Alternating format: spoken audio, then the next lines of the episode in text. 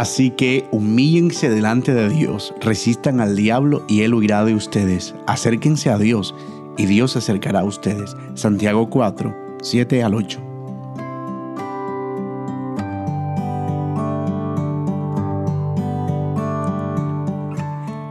La vida cristiana no es un camino de rosas y algodones. Jesús dijo que era un camino angosto y difícil de transitar. Imagínalo así, como un camino muy, muy delgado, con el filo de una montaña a un lado y al otro un profundo precipicio. Sabes que mientras te mantengas pegado a la montaña sobrevivirás, pero hay algo en el precipicio que te atrae hacia él. Aterrador, ¿verdad? Bueno, la verdad es que a veces se ve peor que eso.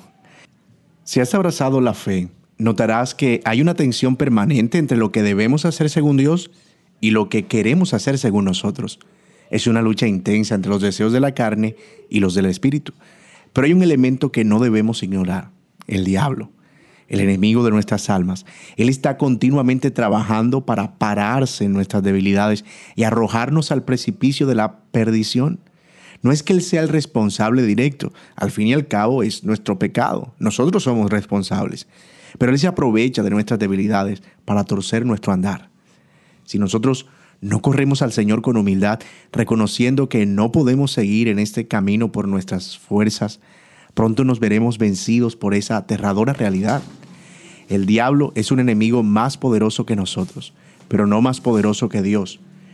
Es cierto que no podemos librar una guerra cuerpo a cuerpo contra todo su arsenal, pero sí podemos soportar y resistir anclados a la palabra de verdad y a todas las promesas del Señor para nosotros.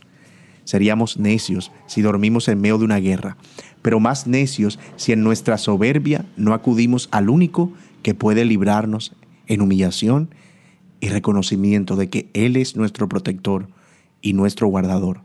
Al Señor sea toda la gloria. A la vez es un devocional diario de la palabra de Dios y centrado en el Evangelio, en la voz de Jacoby Saldana. Para más información y recursos visita ibesoberanagracia.com. Hasta mañana.